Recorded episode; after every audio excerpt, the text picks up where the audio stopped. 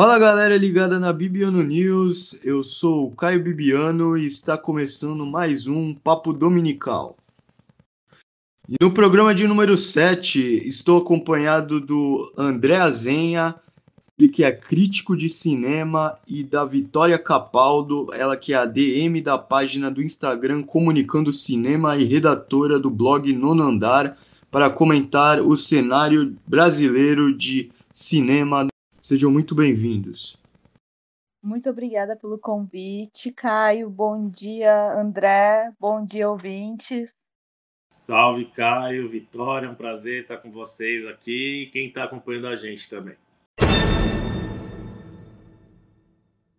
Bom, para começar o nosso debate, vamos contextualizar só para o ouvinte a questão do cinema no Brasil, né? Como ele surgiu, o cinema no Brasil ele teve seu primeiro registro no ano de 1887, quando os irmãos italianos Segreto trouxeram ao Rio de Janeiro a primeira sala de cinema aberta ao público.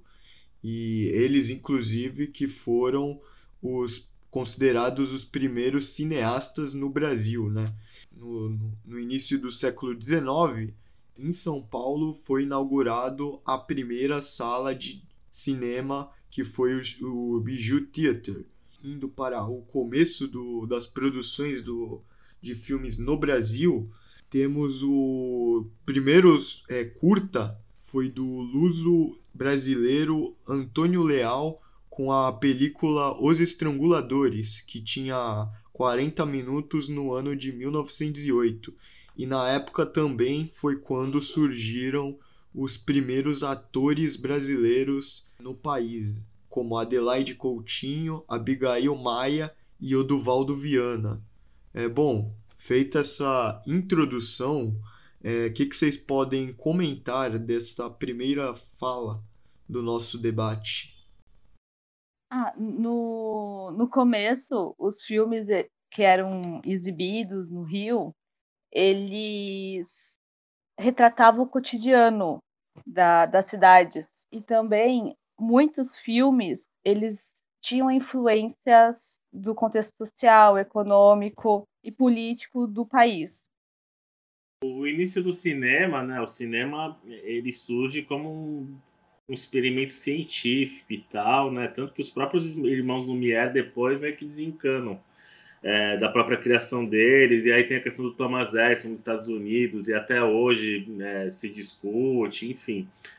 Mas ficou estabelecido que os irmãos Lumière foram os criadores da questão de projetar imagens em movimento. E como todo experimento científico que fazia sucesso no fim do século XIX, começo do século XX, é, isso se expande para o mundo. Né? Então, por mais que haja intervalo ali de dois, três anos, é, para aquela época era algo foi uma propagação rápida até internacional, né? Enfim, tinha que trazer as coisas de navio e, e no Brasil a gente celebra em duas datas o Dia do Cinema Nacional, né? Que é por conta do, do, do Afonso Segreto, né? Que faz essa filmagem que é comemorada geralmente em junho de 1998, mas a gente também comemora em novembro, que teria sido a primeira sessão pública em 1996. Então ficam essas duas datas para celebrar o cinema nacional e as duas são meio que igualmente celebradas no meio cinematográfico, né? A gente tem tudo. Então é a primeira a primeira filmagem em solo brasileiro e a primeira projeção pública de imagens que não foram feitas aqui.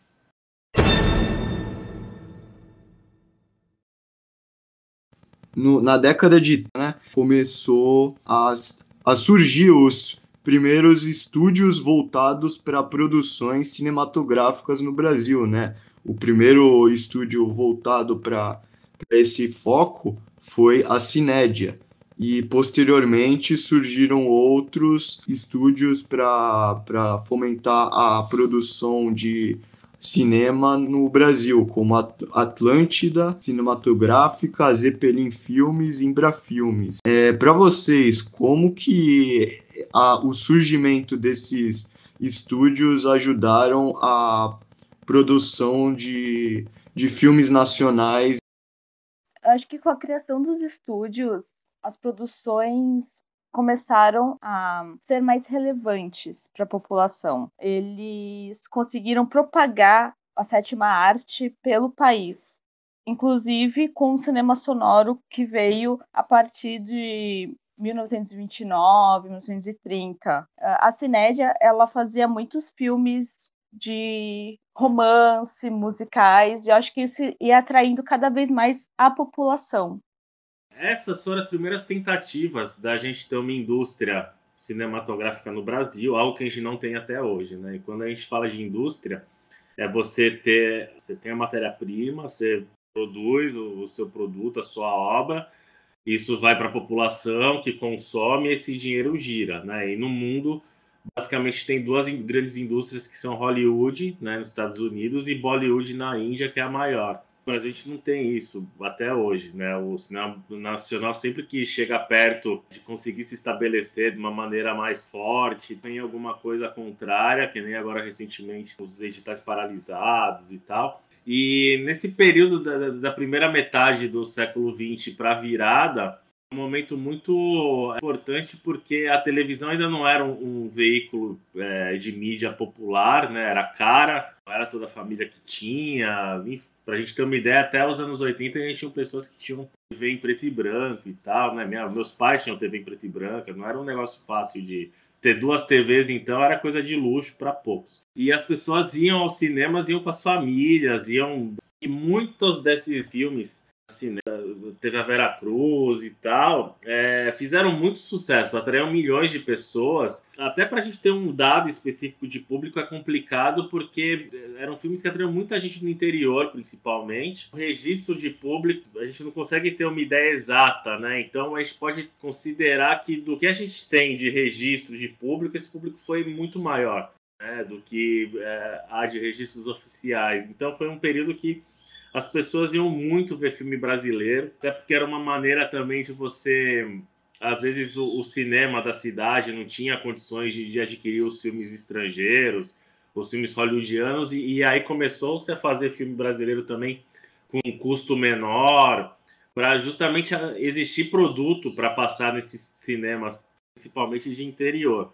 É, então é uma época muito interessante da história do cinema nacional que não teve mais, não se repetiu. Nem cinema novo, nem depois com a, a Boca do Lixo, com cinema marginal, ou, ou enfim, nos anos 80 ali, que a gente teve muitos filmes populares de teor um pouco mais sensual, e nem com a retomada do cinema nacional dos anos 90 a gente nunca mais viu esse tipo de relação do público com o cinema nacional, de multidões irem ao cinema verem filmes brasileiros. Dado legal desse, dessa questão do cinema, da evolução né, do cinema, como o cinema é, se reinventou durante os anos. Né? A gente tem o começo que as produções eram em preto e branca e, e muda, com destaque para o Charles Chaplin, que era considerado um dos gênios da época do cinema mudo. E em seguida teve as produções em preto e branco ainda, só que já com áudio, né, na televisão, som. Em seguida, com a vinda do, da tecnologia Palm M, veio a TV, a TV colorida. Então, só nesse recorte foram algumas transformações que a televisão, né, o cinema brasileiro sofreu e os atores e atrizes da época tiveram que se reinventar para conseguir é, acompanhar essa evolução. É, só para destacar alguns nomes, a gente teve o Paulo Altran, que veio fez essa migração né, do teatro para o cinema e posteriormente veio também o Alexandre Borges, que também fez esse caminho do Paulo Altran do teatro para o cinema. Muito, muito curioso essa, essa questão da, é, de como o cinema mudou durante os anos, né? E hoje a gente tem, por exemplo, as plataformas de streaming que cada vez mais é, acabam investindo mais em produções próprias. Hoje a gente vê a Netflix com produção própria, a HBO com produção própria, enfim, muitas plataformas investindo nesse tipo de conteúdo é próprio, né? tem que lembrar que, que a transição para muitos atores do cinema mudo para o cinema falado, né, quando os atores puderam expor suas vozes, perderam seus empregos porque eram atores que, que ficavam muito bem na tela, mas quando foram falar tinha, é, que o, os, os produtores hollywoodianos entendiam que o público não ia aderir, não ia gostar eram vozes é, finas demais, estridentes demais, não tinham o tom de voz que eles consideravam adequado, e aí acabou que muitos atores dessa época ou perderam emprego, ou depois tiveram que, aí já umas décadas depois, tiveram que fazer papéis em televisão e papéis coadjuvantes, muitas vezes fazendo só aparição, servindo de figurante, né? Então foi assim, muita gente sofreu com isso. Aquele filme O Artista mostra um pouquinho disso enfim, é, outros filmes sobre a história do cinema também mostram, né? E a relação entre teatro e cinema, ela é, é ela existe e ao mesmo tempo ela gera discussões porque o tipo de atuação que o cinema necessita é completamente diferente da que o teatro precisa, né? Por isso que às vezes grandes atores de teatro não conseguem se dar bem no cinema e vice-versa, né? Porque no teatro o, seu, o tom de voz do ator ele tem que é, o último espectador na plateia, né? Quem está no fundo do teatro tem que conseguir ouvir bem. É, então é um tipo de entonação diferente, a colocação da voz, das sílabas, tem que ser algo muito forte. No cinema não, né? O cinema é uma arte minimalista, é uma arte da expressão. Você pode ter um close ali e a fala do ator é uma fala que tem que ser minimamente feita e porque você está captando aquele som, enfim, é, são coisas bem diferentes, assim, e alguns atores conseguem ir bem nas duas artes, outros nem tanto, né? E, e, e uma pessoa fundamental nesse tipo de transição foi o Georges Méliès, um cineasta francês, né? Que foi quem, é, de maneira mais contundente, inseriu a ficção no cinema e o cinema como espetáculo, quase que circense ali, com os atores encenando as situações, é, a coisa, a questão da fantasia, né? A gente não pode é, falar disso tudo sem citar o Jorge Méliès, aquele filme A Invenção de Hugo Cabret, do Scorsese, tem toda uma passagem que mostra é o Ben Kingsley que faz o Jorge Méliès, né? Então que é, é bem legal de, de, lembrar desse filme. E também o, o teatro e o cinema tem uma, uma grande diferença que no teatro os atores que é, eles não têm a quarta parede, né? A quarta parede para eles é o público, então eles falam diretamente para o público que está presente. Mas ultimamente, nos últimos anos, eu reparei que alguns filmes, principalmente comédia, eles tentam fazer isso, eles tentam quebrar essa quarta parede conversando diretamente com a câmera, como se o público estivesse presente assistindo o filme. Um dado curioso é que muita gente que começou no cinema, é, no teatro, perdão, ela tá hoje no, atuando no, nas telas do, do cinema. Como eu já pontuei aqui, o, tem o Alexandre Borges, teve o Paulo Altran, hoje tem o Christian Maleiros, que é aqui da região de, de, de da Baixada Santista, que tá nas produções da Netflix, né? faz os filmes dele. Então, é, muito, é, muita gente acaba seguindo esse caminho do teatro para a televisão. Como é que vocês veem a questão das premiações no, voltadas para o cinema? Né? A gente tem no, no exterior, é claro, premiações do Globo de Ouro, tem o no for aqui para o cenário do Brasil, a gente tem o Grande Prêmio do Cinema Brasileiro, que desde 2002 acontece, tem o Festival de Gramado, que também é filmes da, da América Latina. É, como é que vocês veem essa questão das premiações? Premiações no Brasil, para mim, né, eu acho que para muita gente, é uma forma de destacar os longas e curtas que são feitos aqui, né? Eles claro, muitas vezes, como Bacurau, como Central do Brasil, eles vão para outras grandes premiações, mas aqui eles são muito bem reconhecidos. E é de grande importância ter esses, essas premiações como o Grande Prêmio de Cinema Brasileiro e Festival de Gramado, que ano que vem vai estar completando 50 anos, ininterruptos. É incrível para um prêmio, né, para uma premiação brasileira e que também abrange a América Latina. Caio, é, bom, a gente precisa é, explicar para os nossos ouvintes a diferença entre a premiação e é, premiações como o Oscar, o Grande Prêmio do Cinema Brasileiro, são premiações feitas pelo segmento cinematográfico audiovisual para o próprio segmento, né? Então você você tem regras dos filmes terem sido lançados em circuito comercial, e aí são os próprios colegas votando é, entre eles para eles, né? O, no Oscar, por exemplo, os diretores votam para o melhor diretor, e aí só no fim, quando você tem os indicados, todo mundo vota em todo mundo, mas é uma autocelebração, a gente pode dizer assim, né? Tem o lado positivo de que é um reconhecimento de seus pares, né? Que é bastante legítimo, mas envolve também as campanhas publicitárias, as festas, né? Você conseguir fazer todo mundo, o maior número de votantes é, conferirem o, o, filme, o trabalho é, daquela pessoa, daquele profissional, né? Então é toda uma o Globo de Ouro e não é e nunca foi referência para o Oscar, ele é completamente diferente. Ele é uma premiação Associação é, de Imprensa Estrangeira em Los Angeles então, se o Oscar tem 6 mil, 7 mil votantes da indústria cinematográfica, o Globo de Ouro a gente tem poucas dezenas, não chega a 100. Passar de 100 é bem pouquinho ali, mas geralmente é em torno de 90 profissionais, são jornalistas estrangeiros trabalhando em Los Angeles, que tem essa associação e fazem essa votação, por isso que muitas vezes a, a o prêmio do Globo de Ouro não bate com o Oscar e nunca serviu de referência. Né? A referência para o Oscar são os sindicatos sindicato dos atores, sindicato dos diretores, sindicato dos produtores, que tem mais em comum a questão dos votantes. E o Globo de Ouro passa por um processo de tentar recuperar sua credibilidade que foi abalada com as denúncias aí de brindes dados por para para artistas e tal, ficou uma coisa um pouco comprometida a questão ética do Globo de Ouro.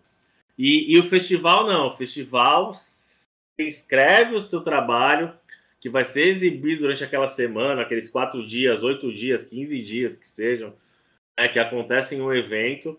As pessoas antes da pandemia iam para essa cidade, para o local onde o festival acontece, né, e há um júri específico formado por três, quatro, cinco, dez pessoas, dez profissionais que podem ser críticos de cinema, diretores, atores, atrizes, diretores de arte, enfim, tem um júri ali Muitas vezes é um presidente desse júri que é quem comanda as discussões internas. Esse júri geralmente acompanha os filmes durante o festival, né? O filme não ficou em cartaz um ano, um ano e pouco, nem para o Oscar. E aí você tem a seleção e, a premiação, então são, são, são é, vertentes diferentes de reconhecimento do trabalho cinematográfico. Né? Aqui no Santos Film Fest que eu organizo, desde a terceira edição, a gente decidiu criar um júri premia o longa-metragem, o curta-metragem. E esse ano especificamente a gente abriu, a gente separou documentário, ficção e animação, porque a gente percebeu, recebeu muito filme de animação, filme legal, a gente fez um júri só, né? E é o único festival fora da capital, em São Paulo, que tem competição de longas metragens. Não tem mais nenhum festival com longa metragem no estado de São Paulo inteiro, fora da capital, com competição de longa metragem. Então tem essas duas vertentes e são maneiras de estimular o reconhecimento e, e incentivar, né? principalmente para quem está jovens cineastas ou num, num, cenário como o Brasil, esse tipo de reconhecimento de incentivo é muito importante para quem faz cinema num país como o Brasil. O Oscar nasceu como uma, uma autocelebração de uma panelinha no começo em Hollywood, era um prêmio bem mais tímido, mas virou a referência, por isso que outras premiações são consideradas o Oscar da música, o Oscar costuma dizer, né? Então tem essas duas variações. E o Grande Prêmio do Cinema Brasileiro tem um problema também, que ele acontece muito tardiamente em relação ao período que os filmes foram exibidos, né? O Oscar geralmente é no começo do ano, para premiar os filmes do último ano e pouco ali, os filmes que foram exibidos pelo menos uma semana é, em Los Angeles ou Nova York, né? E no caso dos filmes estrangeiros, os filmes têm que ter sido exibidos também durante uma semana comercial, é, sem. Né? É, o Grande Prêmio do Cinema Brasileiro acontece geralmente no segundo semestre, para premiar filmes do ano anterior. Então, quando ele acontece, eh, já aconteceram basicamente todas as premiações. Outros filmes já foram lançados, outros filmes já estão sendo debatidos e celebrados e tal. E aí perde, perde um pouco o frescor. E, enfim, ele é transmitido pelo Canal Brasil, se eu não me engano. Mas eu acho que perde um pouco do impacto, justamente, né? É, os filmes já foram, os filmes às vezes já estão em streaming, no vídeo on demand, quando o DVD era forte, o filme já estava em DVD, e aí está se premiando um filme que já passou faz um tempo. Então, eu, eu talvez eles pudessem antecipar um pouquinho no ano a premiação para ter um impacto maior e ficar mais conhecida, né? ficar popular, porque a maioria da população brasileira não tem ideia que acontece o Grande Prêmio de Cinema Brasileiro, né? não, tem, não tem noção de que existe uma academia de cinema brasileiro e tal, né? Que é, que é como o César na França, o Goya na Espanha, o BAFTA na Inglaterra, né? Que são os prêmios das academias locais ali, que repetem o que o Oscar faz para a Academia de Artes e Ciências Cinematográficas de, de Hollywood.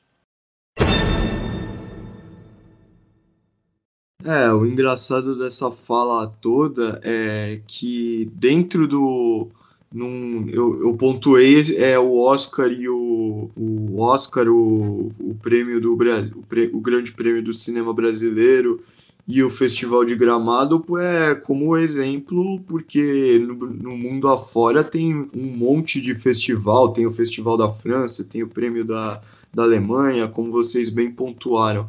E dentro desses, desse, dessas premiações tem as categorias, né? Que a cada ano é, vai crescendo ainda mais.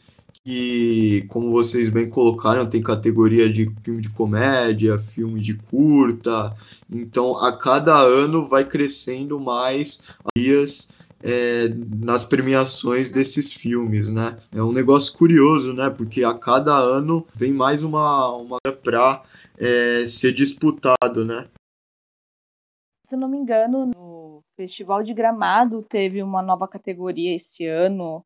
Eu não, não me recordo qual, mas teve sim. E isso é bom, porque atrai cada vez mais cineastas novos, iniciantes, para escrever os seus trabalhos, tornar mais reconhecido, como o Azenha falou, o cinema brasileiro. Então, o... eu acho que as premiações tentam acompanhar a transformação e evolução do segmento, né? Tanto que o Oscar antigamente tinha é fotografia em preto e branco e não tem mais, né? Chegou até um momento ali que você tinha o prêmio para filme sonoro e filme mudo, então essa, esse tipo de, de transformação é, é, é, natural, né? E conforme é, coisas vão se modificando dentro do setor e tal, e se destacando, é orgânico que as premiações tenham esse olhar, nessa percepção né? E mesmo no número de indicações, o Oscar já teve 10 indicados, foi para 5, voltou alguns anos para até 10 indicações. Basicamente todo ano não chega nos 10, né? Eles indicam 8, 9, mas podem ser até 10. Foi justamente no ano, no Oscar 2009, que era referente a 2008, é, quando o Oli e Batman, o Cavaleiro das Trevas, não ficaram entre os cinco indicados, né? E eram os filmes mais elogiados do ano inteiro e tal. Paulinho ainda ganhou o Oscar de animação, o Batman ganhou ator coadjuvante, o prêmio póstumo por, por Heath Ledger e o prêmio de som também, mas acabaram não sendo indicados para a principal categoria. E aí a academia percebeu também que não ter certos tipos de filme indicados à principal, principal categoria atinge a popularidade, a audiência do Oscar, né? E o cinema se transformou. Hoje o que sustenta a indústria hollywoodiana basicamente são os blockbusters baseados em quadrinhos ou na cultura pop. Né? A Disney domina cada vez mais, aí vem a Warner em seguida ali. E, e, aí nos últimos anos a gente viu a presença desse tipo de filme um pouco mais forte no Oscar. Houve aquela tentativa de tentar separar filme popular para filme, o que era uma bobagem, né? Porque o filme pode não ser um filme blockbuster, mas pode, mas pode ser um filme popular, que nem La La Land, que é um musical que custou é, 30 milhões e arrecadou 10 vezes mais. E aí também é uma separação é, tanto esdrúxula, assim, porque o cinema blockbuster também é a arte, assim como o cinema independente é a arte, né? o, o, cinema como um todo é uma arte industrial, mas não deixa de ser arte. Aí se é ruim ou não é outra discussão, mas seria uma separação até preconceituosa, né? Então, pelo menos eles deixaram é, o, o, a categoria de melhor filme misturada com todo tipo de filme, que é como deve ser, mas passaram a inserir de, de uma maneira um pouco mais é, forte esses filmes de grande orçamento, tanto que o Pantera Negra teve várias indicações, outros filmes também. Né? Acho que só no Oscar desse ano que, que foi bem ruim a cerimônia, né? Com, com anti-ápice ali, um anti-clímax, com, com, deixaram para é, botar melhor ator no fim, achando que eles premiariam o Chadwick Boseman um Oscar póstumo e acabou que não foi e o, o premiado nem estava acordado na hora, né? nem apareceu que foi o Anthony Hopkins. E a gente viu muito pouco desses filmes também de grande orçamento presentes, até porque a pandemia afetou muito as datas de lançamento e tal. Então foram poucos filmes lançados naquele período, que é isso. Então, só para dar, dar, um adendo, e também uh, com os cinemas fechados e não tendo lançamentos, o streaming, os filmes de streaming ficaram muito fortes na, na, nas premiações, nos festivais, né? Podemos, pode, a Netflix levou um monte de prêmios, tanto em Globo de Ouro quanto em, no Oscar, por conta da, do não lançamento dos filmes, né? Da, na, durante a pandemia. Mas aproveitando o gancho de vocês, como é que vocês veem o cenário dos, das produções brasileiras nesses festivais? A gente tem é, alguns filmes durante a história que foram nomeados, foram indicados, brigaram até o fim, só que ainda não teve aquele filme que venceu a premiação. A gente teve, por exemplo, destaquei o Cidade de Deus, que foi premiado no ano que disputou, e mais recente teve o, o documentário Democracia em Vertigem, que também disputou a premiação, só que acabou é, não vencendo. Para vocês, o que, que falta para cá a algum, algum Oscar, alguma estatueta para o país? Essa é uma pergunta que eu escuto muito.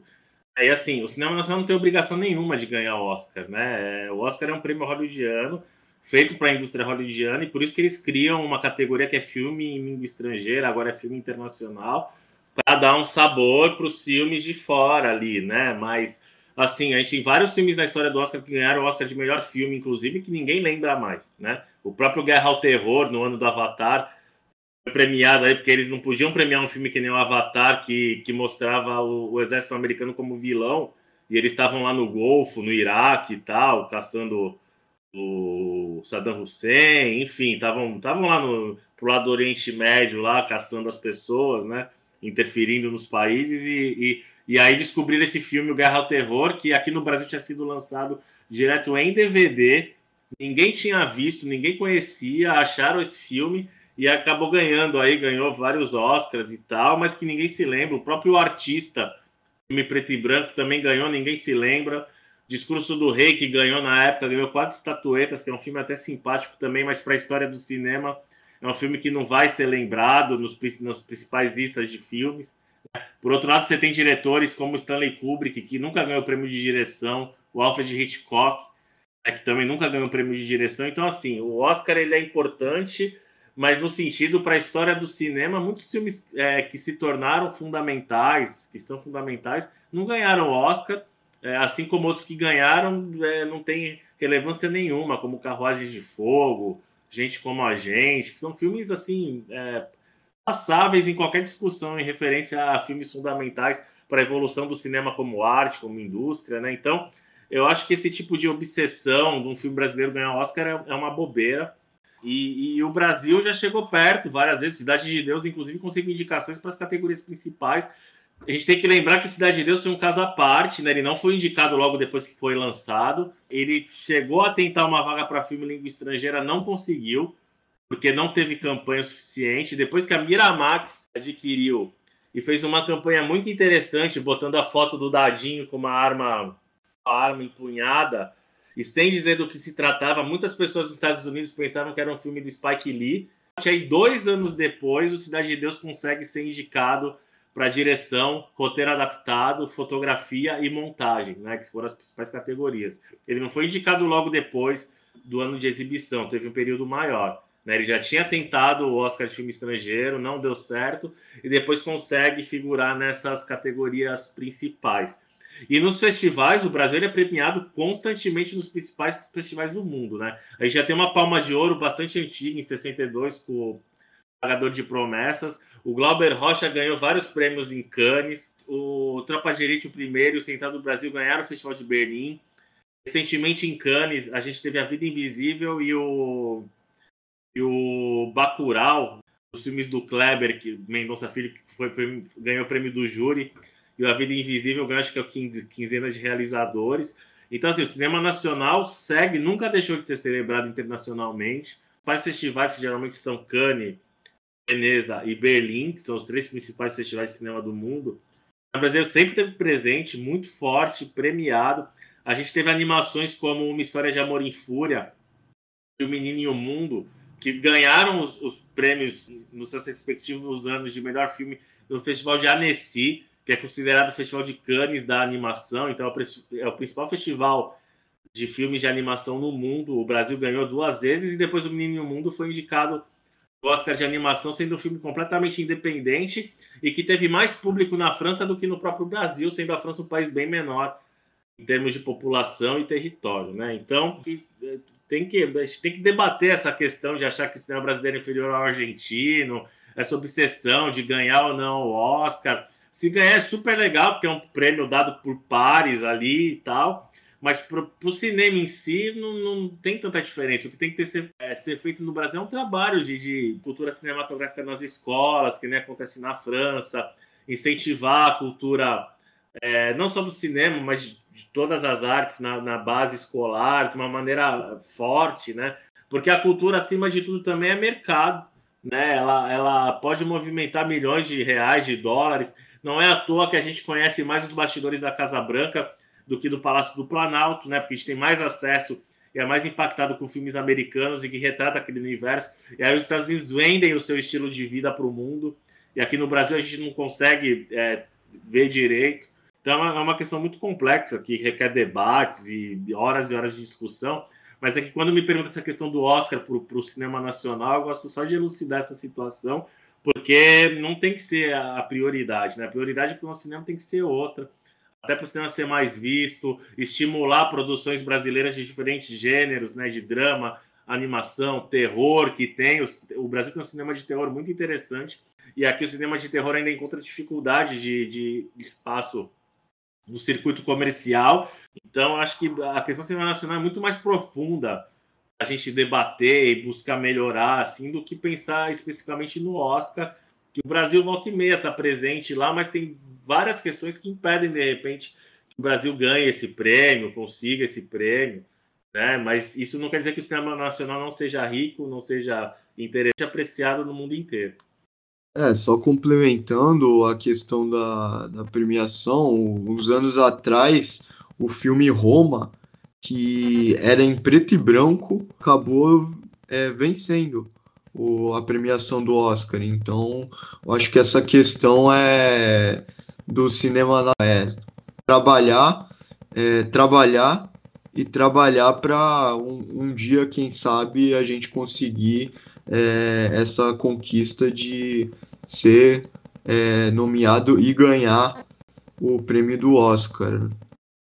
Perfeito. O que o Azenha falou, você também, Caio. E assim, o que falta pro, pro Brasil não ganhar o Oscar, porque que nem o Azenha falou, é legal ganhar o Oscar, é importante? Sim, só que o, o cinema brasileiro, ele é super bem premiado fora, sem, é, sem ser o Oscar. Que nem Que Horas Ela Volta, ela recebeu o prêmio especial do júri em 2015. Se a gente for falar do Oscar, a Fernanda Montenegro chegou a ser indicada na categoria Melhor Atriz, acabou não levando. Nós temos também o filme Hoje Eu Quero Voltar Sozinho, que recebeu diversos prêmios em Los Angeles, Nova York, São Francisco. E assim, para mim, o brasileiro ele tem que começar a incentivar, tem que começar a, a a consumir mais esse a produção nacional, porque eles falam, eu sempre, né, a, a maioria das pessoas acha que ah, só porque é de fora é melhor, só porque ganhou tal prêmio é melhor, e às vezes não. Às vezes, muitas vezes, nós temos filmes nacionais incríveis que infelizmente não foram tão recebidos, tão bem recebidos para o Oscar, mas foram bem recebidos para o BAFTA, foram bem recebidos para o, o Cannes. Então, acho que o, o, um dos grandes problemas é mostrar para o brasileiro que sim, a gente tem esses, esses filmes que valem a pena serem assistidos, que valem a pena serem comentados. Mesmo não, ganho, não, não tendo ganho grandes prêmios, eles são realmente muito bons. E apesar de não ter uh, investimento que deveria ter, como os grandes países têm, o cinema nacional consegue entregar brilhantes filmes e, que, e com temáticas que fazem as pessoas uh, pensar, fazem as pessoas criticar. A gente tem no assim indo mais para os anos 90, 80, as locadoras de, de, de, DVDs, né? Que a gente. Eu lembro que eu peguei um pouco essa época, que a gente ia na sexta-feira, alugava um filme, aí ficava é, sábado, domingo para assistir esse filme e depois na segunda a gente devolvia para a locadora.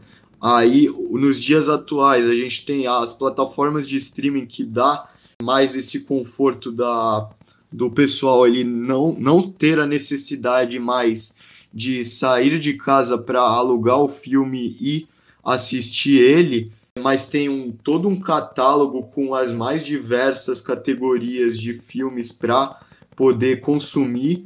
Então, como é que vocês veem essa evolução do serviço de streaming que, de certa forma, meio que substituiu, entre aspas, as locadoras de, de DVDs, de filmes é, nos dias atuais?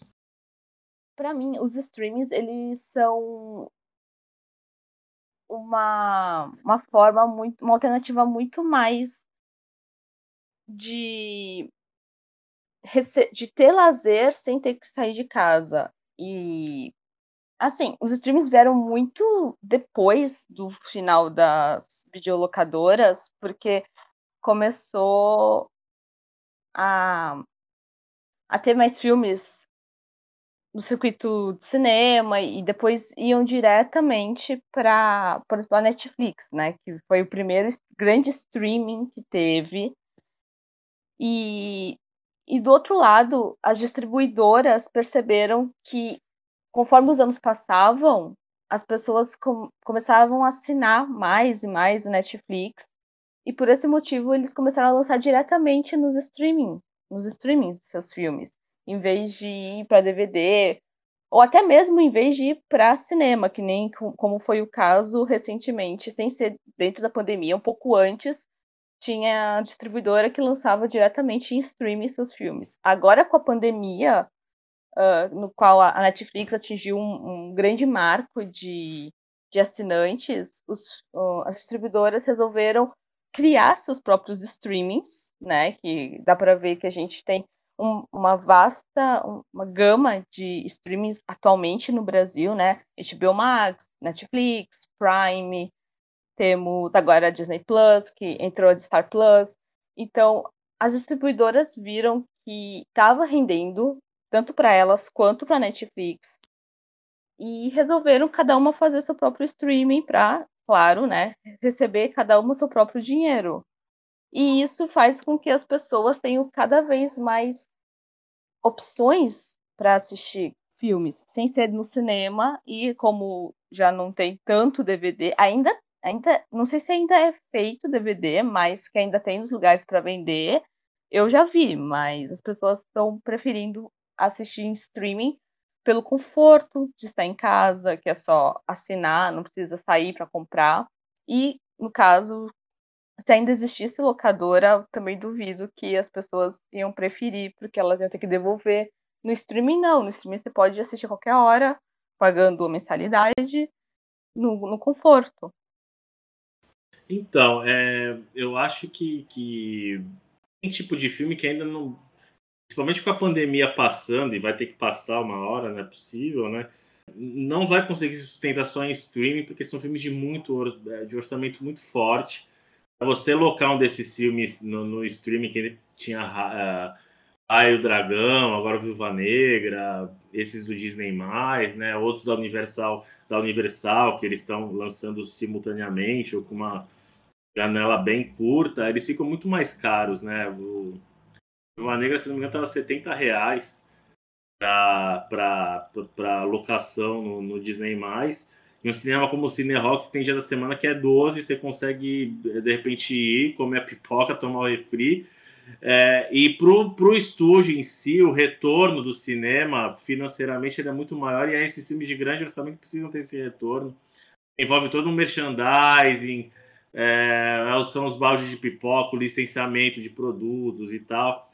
Então, é, o cinema vai se tornar cada vez mais espaço para esse tipo de filme-evento, e o é para filmes de médio orçamento, filmes de menor orçamento e de repente não encontraria espaço no circuito de, de exibição, né? E a pandemia, as pessoas estão cada vez mais com saudade de poderem se encontrar, de sair. É, e com a vacinação acontecendo, acho que vai ser natural um retorno aos cinemas. Já aconteceu, por exemplo, no Invocação do Mal 3, agora recentemente, houve um público forte é, e que quase é, igualou em presença a época pré-pandemia, né? Mesmo com todos os protocolos sendo seguidos e com o cinema funcionando com, com um menor número de poltronas e tal, né, mais restrito. Então tem um tipo de filme que vai precisar do cinema da sala de exibição ainda. Isso vai durar um tempo ainda, porque o cinema é um espaço onde as pessoas que curtem alguém como se encontram. É, é um momento de celebração e no cinema você consegue de verdade se desligar do mundo aquele é, para aquela luz projetada na tela e mergulhar naquele universo diferente de casa que, que qualquer tocada de celular, né, mensagem no WhatsApp, barulho na rua, obra do lado de casa, tira a tua atenção, né? Então o tipo de experiência ainda é muito singular dentro do cinema, de imersão naquele mundo, naquele universo que a gente está presenciando ali. Trazendo essa, esse debate um pouco para o cenário brasileiro, né? A gente vê muitos atores e atrizes aqui do Brasil migrando, como já fizeram antes com do teatro para o cinema, agora estão migrando do cinema para as produções de streaming, né? A gente vê o eu pontuei aqui alguns é, nomes, o Wagner Moura, ele trabalhou em Narcos, o Christian Maleiros, ele trabalhou em, no Sintonia, o Flávio Tolesani é, na série Dom, a Alessandra Negrini no Cidade Invisível, então cada vez mais é, a gente vê mais nomes do cenário brasileiro que a gente costuma ver nas produções de novelas, nas produções de, de filmes, no cenário dos streamings de televisão. Né? O Brasil sempre teve na, na telinha o seu mercado principal, né? O, a novela ainda é o principal mercado para quem quer atuar, interpretar e ganhar um dinheirinho na indústria audiovisual, no, na indústria que não existe, mas no mercado audiovisual aqui brasileiro, né? A novela sempre foi e ainda continua sendo o espaço mais forte, inclusive de projeção para os atores, né? Diferente de Hollywood, que o cinema sempre foi o lugar principal de propagação, as grandes estrelas, os maiores salários, coisa que tem se modificado um pouco nos últimos anos, né? Com as séries mas isso a gente vai dizer que seja uma transição, porque na verdade a telinha sempre foi o mais forte aqui no Brasil.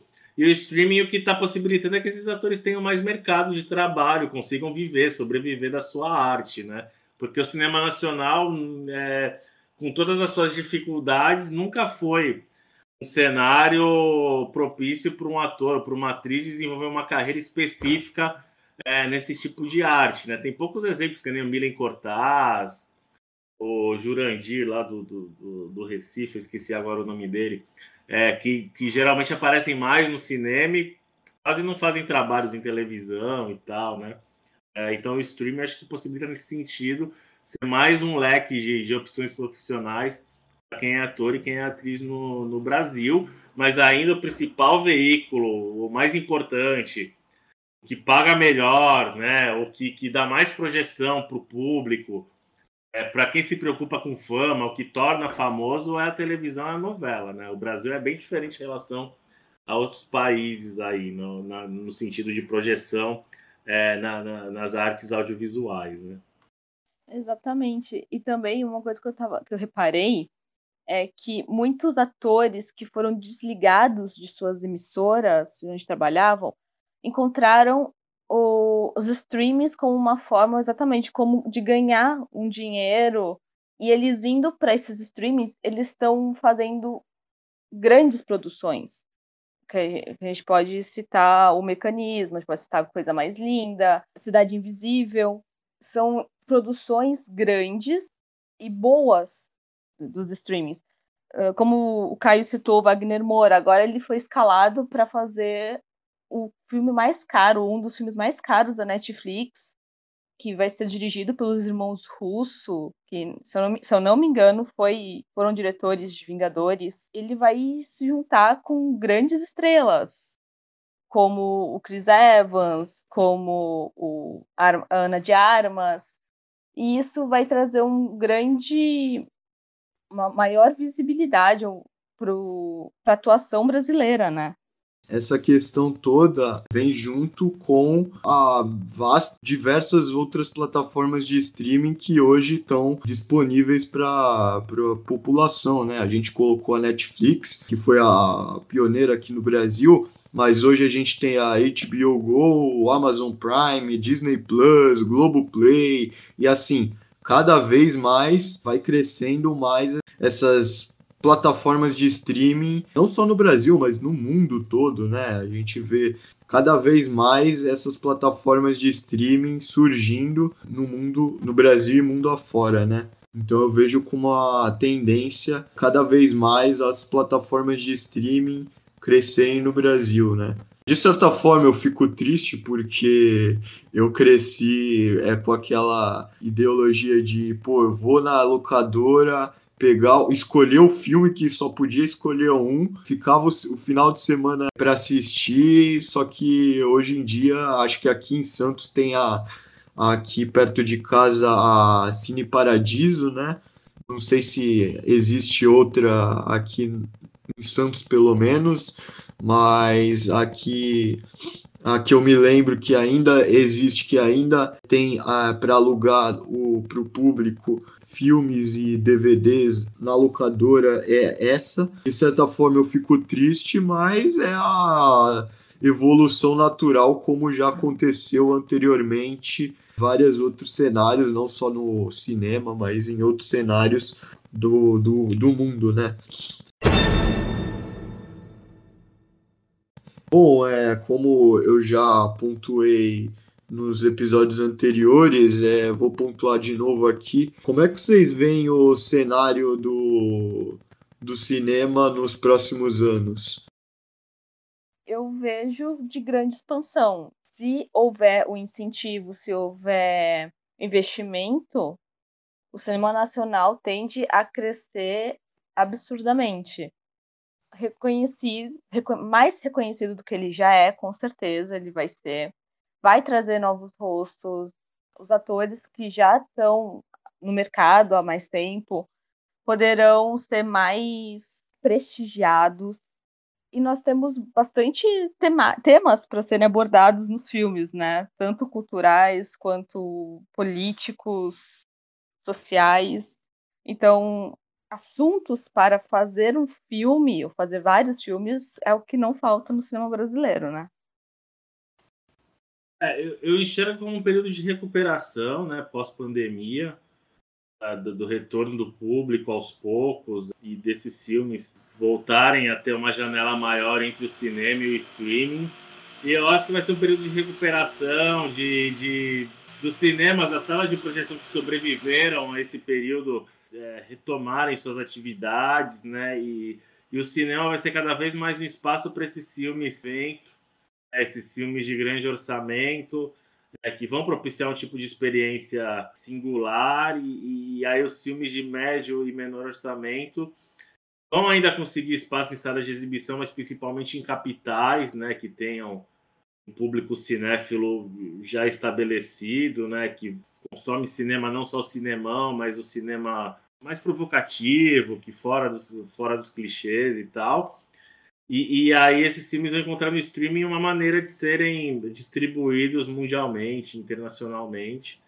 Eu acho que é um período, mas ainda também é um período de muita incógnita, não dá para a gente saber ao certo, né? nem a própria indústria, nem os próprios donos de cinema, nem os próprios estúdios sabem direito como é que vai ser, mas a perspectiva é que haja esse retorno. Né? As pessoas sentem falta do cinema, que é uma arte tão poderosa, é uma arte que, que movimenta tanta gente é a arte do coletivo. Né? A música você pode fazer voz e violão, a literatura é o escritor com seu universo ali, o cinema não, você não consegue fazer cinema sozinho, né? O filme é resultado de uma obra coletiva, apesar do diretor ser o maestro de tudo isso, ou em alguns casos o seu produtor, né, que rege essa orquestra aí, mas o, o cinema é uma arte industrial e a arte do coletivo, e precisa ter o público presente, ter esse retorno para conseguir manter a roda girando, né? É, uma última observação da minha parte relativo a, a, a, a, série da Netflix A Cidade Invisível, que abordou um tema que, assim, eu pelo menos eu nunca tinha visto é, alguma série, filme é, retratar no Brasil, né? Que foi o folclore.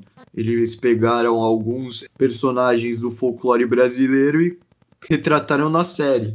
Então, é, eu acho que o Brasil ele tem uma história muito vasta que assim é, tem muito tema regional, é, é que dá para pegar, dá para abordar num, num filme, num curta, numa série. Então, eu acho que tem muita margem para ser explorada ainda no cenário dos filmes brasileiros, do cinema, enfim.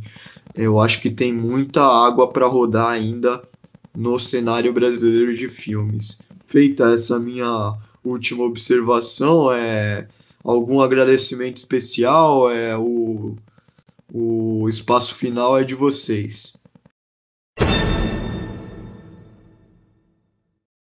É, eu quero agradecer o convite, primeiramente. Caio, muito obrigada por me convidar para conversar sobre um tema que eu amo, mas estar lendo coisas a respeito do cinema nacional. E eu só, eu só espero que as pessoas deem um pouco mais de valor a, ao cinema, né? Ao que é feito no território nacional. E eu, eu queria agradecer também ao Azenha, obrigada por estar aqui, e aos ouvintes também. Eu queria agradecer a oportunidade, o convite aí, você, Caio, a Vitória também, né? Falar de cinema é sempre bacana, sempre um prazer. E fazer uns convites aí, a gente vai ter, bom, tem o Cine Cultural, né? É, e a gente lançou um ser editorial recentemente, com, cujo foco é a publicação de livros sobre cinema. A gente está com quatro livros em pré-venda no Catarse, Dois são meus, que é o Filmes que Marcaram a Cultura Pop Volume 1, que é o primeiro de uma trilogia, são todos livros de bolso, e é uma viagem nostálgica aí para relembrar os livros de bolso do século XX, que eram vendidos em banco e tal. E essa coleção foca em filmes que eram exibidos principalmente nos anos 80 e que as pessoas se reuniam em casa para ver, porque não tinha, muita gente não tinha nem videocassete né? E, e, havia um intervalo enorme entre a exibição no cinema e a exibição na televisão. Desse primeiro volume eu retrato 10 filmes, vão ter mais dois volumes, com 20 filmes cada um. E aí totalizando uma trilogia que vai ter um packzinho, e nesse tem Superman, Karate Kid, Aventureiros do Bairro Proibido, Grande Dragão Branco, Mestres do Universo, La Bamba, Poderoso Chefão, Soldado Universal, né? Aí tem outro livro que é o Grandes Curtas, curtas-metragens de grandes cineastas, sobre filmes de curta duração que transformaram carreiras de grandes cineastas como Christopher Nolan, Ava DuVernay, Jorge Furtado, Fernando Meirelles, Glauber Rocha, Laís Bodansky, etc, etc. Tem o Grandes Interpretações do Cinema Brasileiro, que é uma coletânea de artigos do Valdemar Lopes, sobre grandes atuações de Sérgio Mamberti, Beth Mendes, Nula Maia, Fernanda Montenegro, Fernanda Torres, Oscar Magrini, Darlene Glória, Rodrigo Santoro, Wagner Moura e, e outros.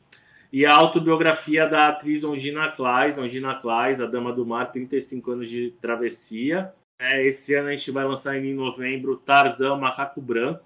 É o livro de um professor de São Paulo, Celso Ronald, sobre o racismo nos filmes do Tarzan e divulgar o festival Batman Day, festival virtual que vai acontecer dias 18 e 19 de setembro no meu canal Histórias do Cinema.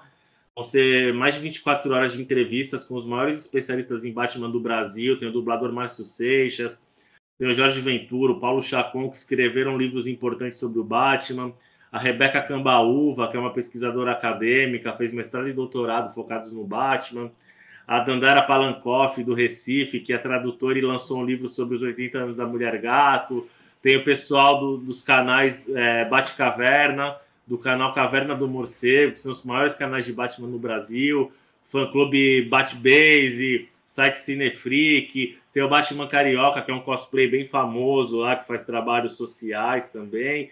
Então, assim, são mais de 20 profissionais ligados de alguma maneira ao universo do morcego. Dia 18 é o Batman Day esse ano, dia 19 vai ter a continuidade do festival, porque o que era uma ideia pretensiosa virou, acabou virando um grande evento. E dia 19 de setembro seria aniversário do Adam West, que é o Batman dos anos 60. Então já deixo o convite aí, programação toda gratuita no canal Histórias do Cinema, tui.com, Histórias do Cinema por André Azen, a gente tem Instagram também, Histórias do Cinema, e tem o Facebook. E vai ser, acho que, a grande celebração do Batman de forma virtual no Brasil, porque tá a nata da nata dos especialistas, colecionadores, fãs, pesquisadores do Batman no, no país, tá bom? E obrigado mais uma vez. É isso, então, o convite está feito, o Papo Dominical está se encerrando aqui. Um grande abraço e até a próxima.